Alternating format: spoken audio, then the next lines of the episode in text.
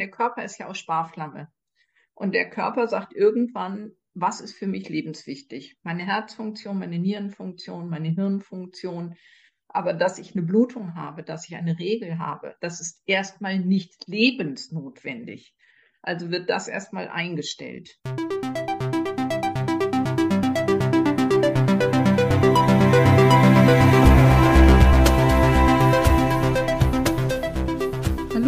Herzlich willkommen zum Podcast der Werkstatt Lebenszunge. Ich begrüße ganz herzlich Frau Dr. Sabine Barz. Ähm, Frau Barz, wollen Sie sich vielleicht kurz vorstellen für unsere Zuhörerinnen? Ja, also ich bin eigentlich die klassische Gynäkologin, habe aber einfach viele Zusatzausbildungen gemacht. Naturheilverfahren, Ernährungsmedizin, Sportmedizin und das, was mich, glaube ich, am meisten weitergebracht hat, war mein Präventivmedizinstudium von 2014 bis 2017, denn da habe ich doch noch mal einen sehr ganzheitlichen Ansatz äh, mitbekommen. Natürlich auch wieder viel lernen müssen, aber es hat sich in jeder Hinsicht gelohnt, kann ich wirklich so sagen. Mhm. Und wir wollen uns ja heute unterhalten über das Thema Essstörungen und welche Folgen Essstörungen auf die weibliche Gesundheit haben können. Und da wäre meine erste Frage an Sie, mit welchen Symptomen und Beschwerden junge Mädchen in ihre Praxis kommen, die an Essstörungen leiden? Ja, ich bin manchmal erstaunt, dass junge Frauen kommen äh, und dann eigentlich erst im Gespräch ähm, das Thema Essstörung überhaupt ein Thema wird. Äh, manche erwähnen das nicht als erstes, sondern kommen, sagen, meine Regel ist ausgeblieben oder äh, Verhütungsfragen oder so etwas. Und dann fällt mir natürlich schon mal auf, wie schlank die sind. Wobei, Vorsicht, Vorsicht, nicht jede sehr schlanke Frau hat auch eine Essstörung. Also da muss man ganz vorsichtig sein. Und dann gibt es andere, die kommen sofort mit dem Thema. Das ist aber eher die Minderheit, die wirklich kommen und sagen, ich habe eine Essstörung. Manchmal auch erst bei ein bisschen näherem Befragen. Aber es ist nicht die Mehrheit, die kommt und sagt, ich habe eine Essstörung, sondern das ich sag mal, erarbeiten wir dann erst so im Gespräch. Im Aufnahmebogen schreiben sie es auch oft nicht und ich spreche das Thema dann an und dann, wenn sie Zutrauen gefasst haben, dann wird auch das oft ein Thema. Mhm. Ja, spannend. Das wäre auch meine Frage gewesen an Sie, ob Sie die Mädchen selbst darauf ansprechen oder ob Sie das von sich aus von vornherein thematisieren. Wissen Sie, ähm, ich gehe nie mit einem vorgefassten Gesprächsvorgang äh, auf so ein Gespräch zu, sondern jeder Mensch ist anders und ich muss ja jeden da abholen, wo er gerade oder sie in diesem Fall sie gerade ist.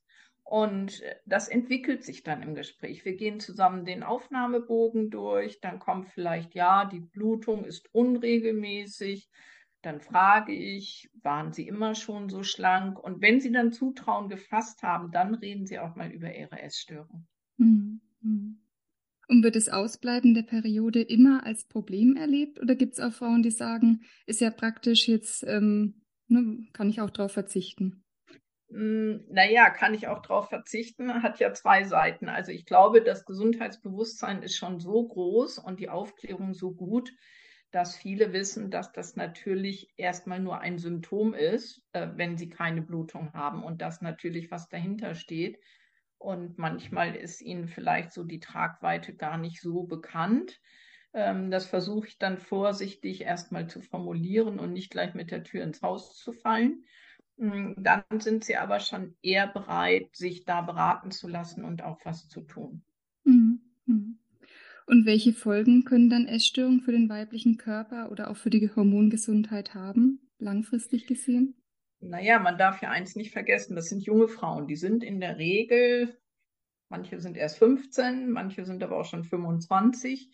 Und wenn diese jungen Frauen über Jahre keine Blutung haben, dann ist das ja nur ein Symptom für etwas. Das heißt, die Eierstöcke arbeiten nicht, sie produzieren zu wenig Hormone und diese Hormone halten uns Frauen ja auch gesund. Auch unsere Knochengesundheit, auch unser Gehirn halten sie gesund. Und das hat doch schon erhebliche Auswirkungen. Und äh, es darf nicht passieren, dass ein Mädchen, was 20 ist und seit fünf Jahren eine Essstörung hat, plötzlich eine Osteoporose hat. Das wäre ein Drama. Das darf nicht passieren. Und wenn diese junge Frau noch keinen Verkehr hat oder im Moment keinen Verkehr hat, gibt es auch erstmal keinen Grund, gleich ihr die Antibabypille zu geben. Ich bin allerdings der Meinung, dass so eine junge Frau, die über längere Zeit keine Blutung mehr hat, dann doch natürliche Hormone nehmen sollte. Mhm. Und wir passen das dann so an, dass wir das auch messen. Also ich gebe nicht einfach die Standarddosis für jede Frau, denn jede braucht was anderes. Und natürlich braucht eine junge Frau von 20 eine andere Hormonmenge als eine äh, menopausale oder postmenopausale Frau, die in den Wechseljahren ist und sich entschieden hat, Hormone zu nehmen.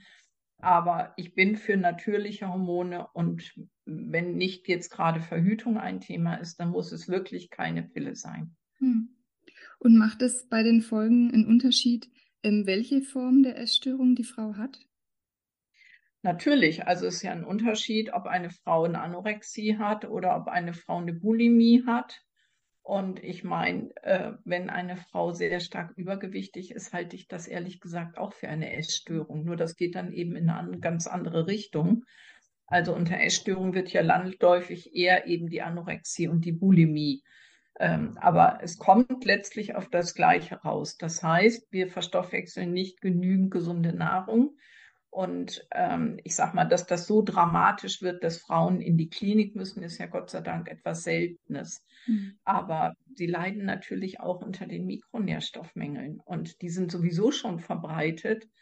Also sowieso schon auch bei sich normal ernährenden Frauen schon verbreitet, weil die Nahrung einfach nicht mehr das drin hat, was sie mal vor vielen, vielen Jahren noch an Mineralstoffen und Vitaminen drin hatte. Aber das ist natürlich irgendwann macht sich das bemerkbar. Und das Problem ist, dass wir diese hm, Folgen nicht gut kennen. Aber ich halte viel davon und leider wird das gar nicht bezahlt, bei solchen jungen Frauen vielleicht auch mal die Vitamine und die Mineralstoffe zu untersuchen, die Omega-3-Fettsäuren und die Aminosäuren, damit man wenigstens schon mal sieht, wo steht denn diese Frau? und ihr das dann, wenn die Erstörung weiter anhält, das eventuell zuzuführen, also über Aminosäurepulver, über Vitaminpillen oder ähnliches. Mhm. Und welche Nährstoffmängel können Sie da häufig beobachten? Naja, also Selenmangel haben alle, auch gesunde, auch nicht essgestörte junge Frauen, weil wir in Deutschland einfach Selenmangelland sind. Aber es kommt natürlich häufig auch zu Zinkmängeln, zu Magnesiummängeln. B-Vitamine sind häufig gestört. Vitamin D ist häufig, häufig zu niedrig. Omega-3-Fettsäuren ist ja bei einem Großteil der sich auch normal ernährenden Bevölkerung schon schlecht, der Omega-3-Fettsäurespiegel. Und Aminosäure ist natürlich ein Problem und das brauchen wir gerade, wenn wir jung sind, für unsere Muskulatur. Und das, ähm, da gibt es auch häufig Defizite. Und kann man da einfach zum Hausarzt gehen und solche Tests machen lassen oder wo geht man da am besten hin? Ja, genau das ist das Thema. Also erstmal, es ist immer wichtig, die Präanalytik zu beachten. Wissen Sie, der Hausarzt hat ein, sein Labor in seiner Stadt, das ist dann fünf Straßen weiter und die untersuchen ihnen die Mineralstoffe im Serum, eben, eben nicht im Vollblut und die untersuchen ihnen die Vitamine und nicht den bioaktiven Anteil der Vitamine und bei Omega-3-Fettsäuren und Aminosäuren hört es dann schon ganz auf. Also Sie müssen schon jemanden haben, der mit entsprechenden Laboren zusammenarbeitet. Und es gibt drei große Labore in Deutschland, die das machen und die dann eben auch dieses Blut abholen.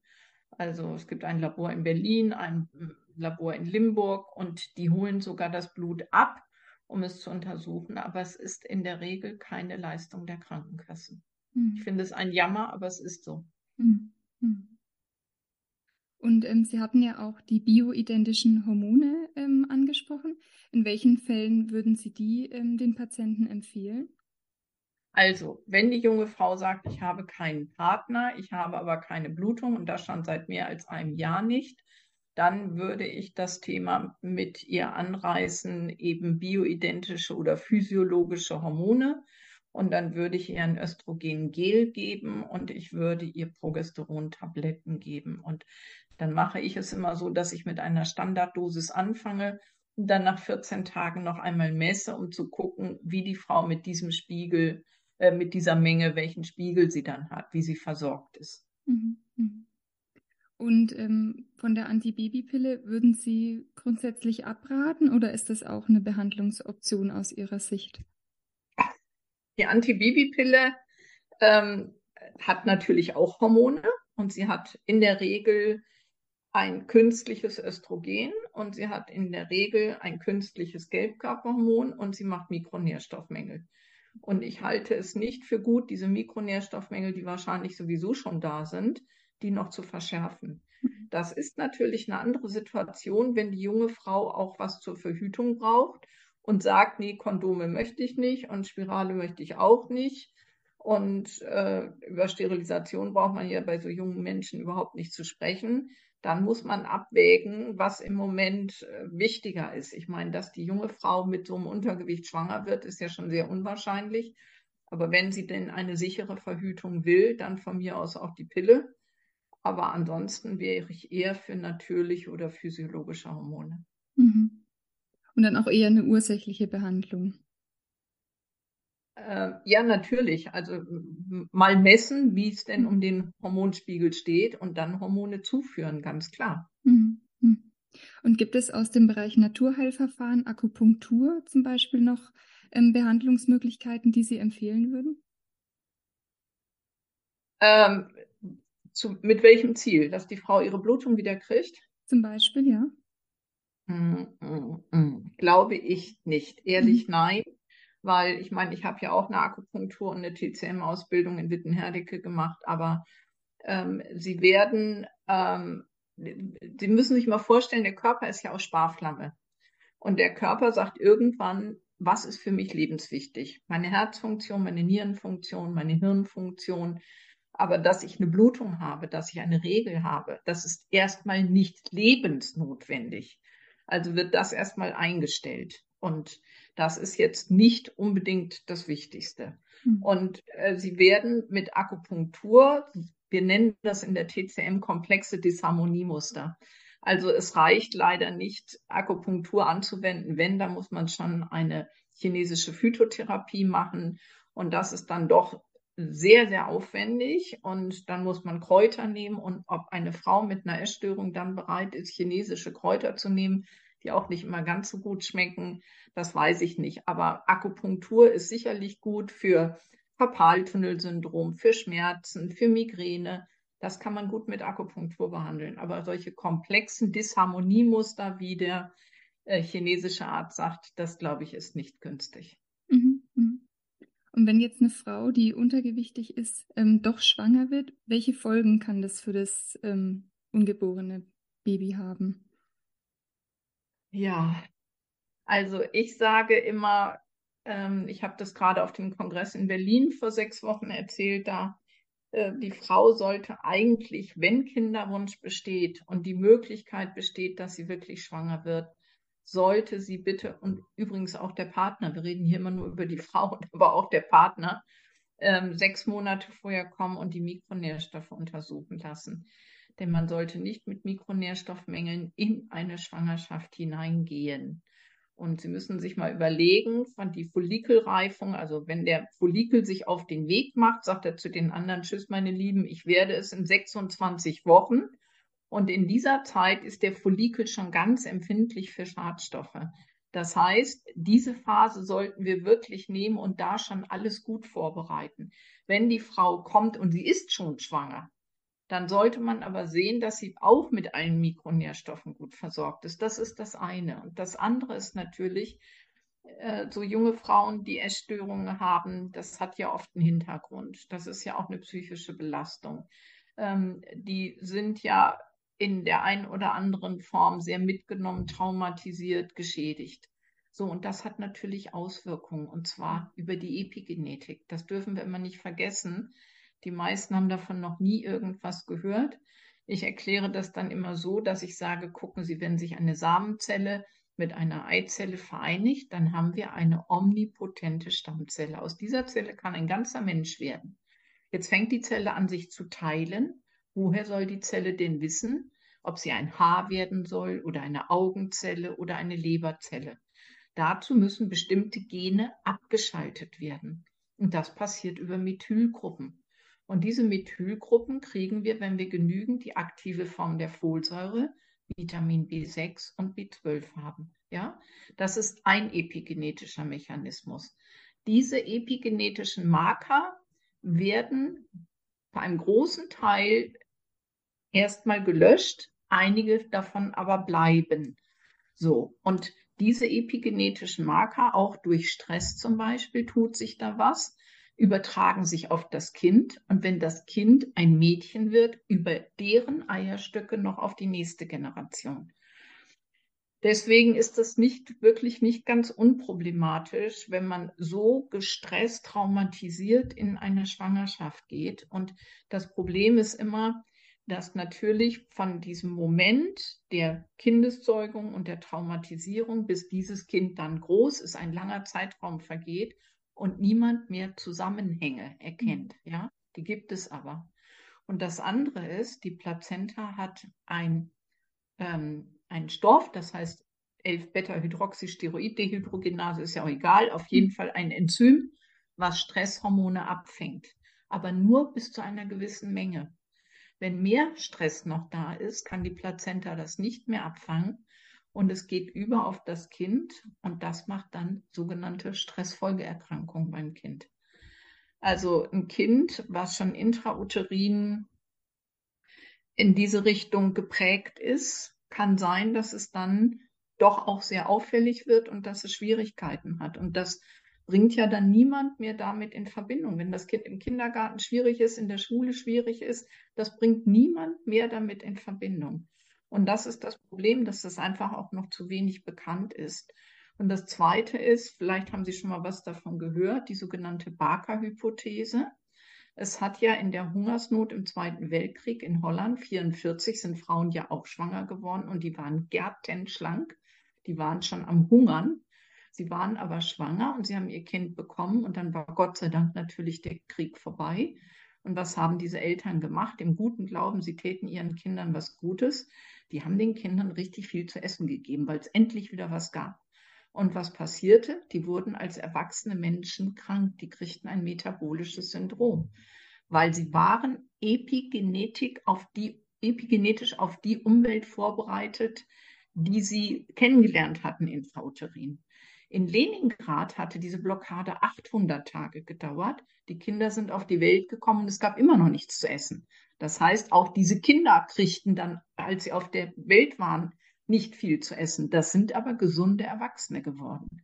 Also so ein Kind, was dann sehr schlank wird, eine sehr schlanke Mutter hat und dann sehr schlank, sehr dünn auf die Welt kommt, im guten Glauben, jetzt fütter ich das Kind mal ordentlich und tue ihm was Gutes. Mhm. Nein, bitte nicht. Das Kind ist epigenetisch auf schlank programmiert. Mhm.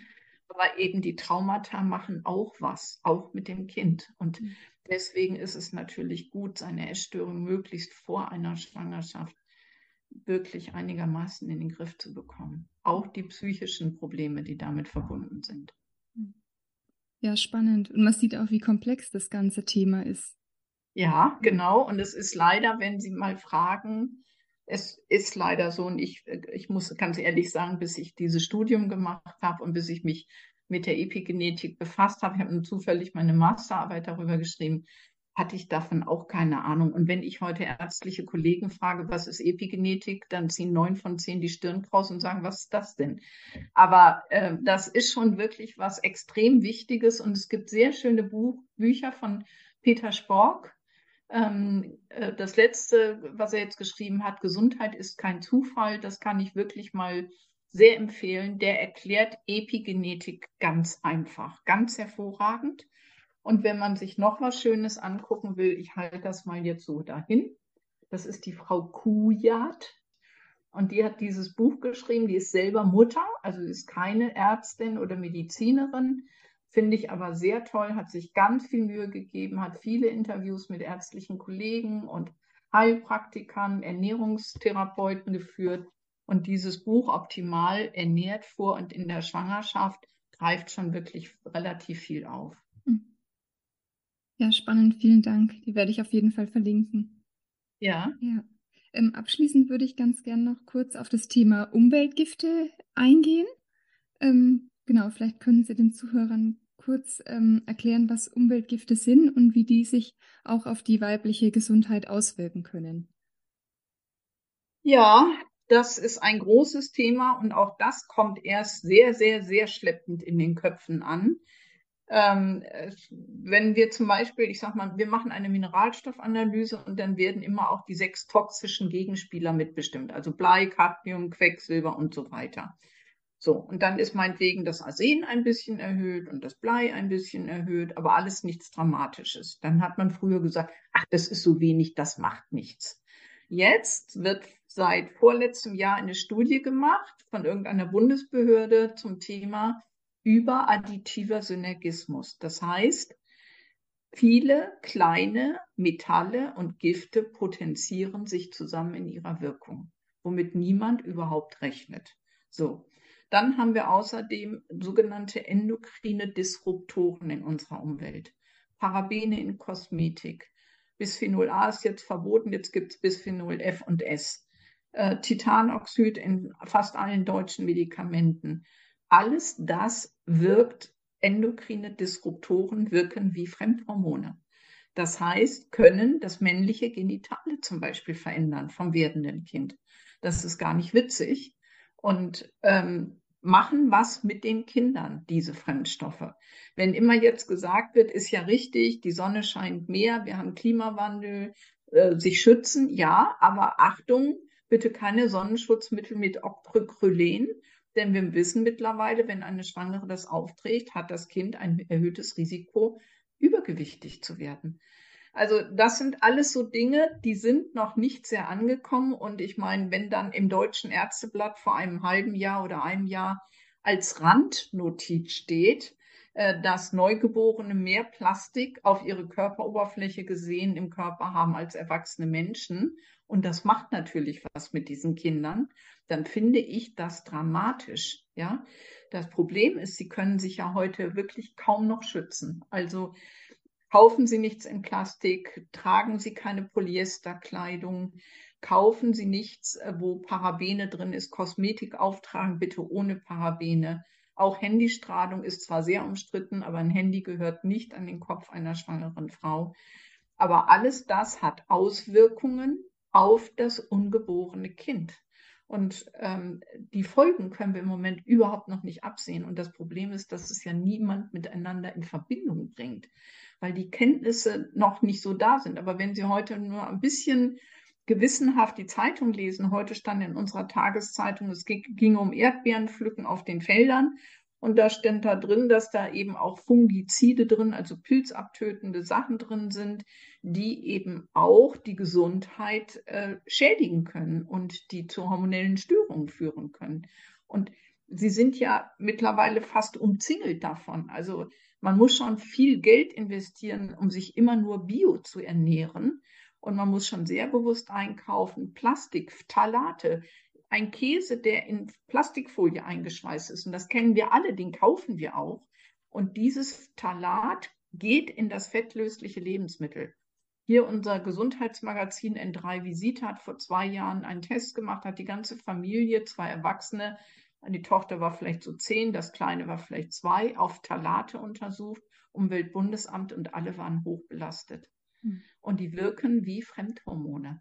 Wir können die Folgen noch gar nicht richtig abschätzen. Und das ist ein Drama. Und ich glaube, dafür müssen wir uns alle ganz, ganz stark machen. Der Einzelne kann sich kaum noch schützen davor. Und es ist an der Zeit, dass sich alle stark machen dafür, dass das endlich aufhört. Mhm. mhm. Ja, ich stelle es mir auch ganz schwer vor, dann ständig auch auf alles zu achten oder auf die Inhaltsstoffe zu achten. Ähm, ja, und es kostet ja auch Geld. Kaufen Sie mal im Bioladen ein in den heutigen Zeiten. Das kostet ja locker ein Drittel mehr, als wenn Sie zu Lidl oder Aldi oder Rewe gehen. Hm. Es ist sowieso schon alles furchtbar teuer geworden. Aber da, wo man es kann, also ich sage wirklich naturbelassen essen. Also kaufen Sie kein Lebensmittel, was zubereitet ist. Drehen Sie die Packung um und wenn da drauf steht, enthält Zuckeraustauschstoffe, enthält eh sowieso bis eh sowieso, weg damit. Kaufen Sie sich, so bin ich noch groß geworden. Kaufen Sie sich Gemüse, kaufen sich Äpfel, machen sich einen schönen Gemüsetopf, äh, essen Sie ein paar Kartoffeln dazu, Süßkartoffeln oder Salzkartoffeln.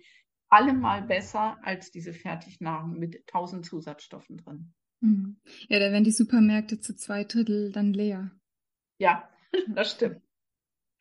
Ja, aber ich glaube, es wird auch Zeit, dass wir von politischer Seite wirklich äh, dafür mehr kämpfen, mehr tun, damit das endlich rauskommt. Ich denke, es kann doch nicht sein, dass Titanoxid seit August 22 in deutschen Lebensmitteln verboten ist und es in deutschen Medikamenten immer noch drin ist. Das glaube ich doch gar nicht mehr.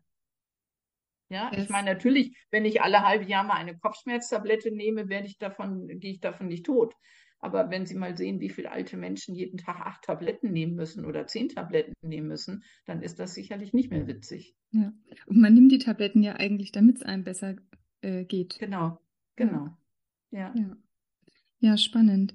Ähm, Gibt es abschließend noch etwas, was Sie unseren Zuhörerinnen noch gerne mitgeben würden oder was Sie noch gerne sagen möchten?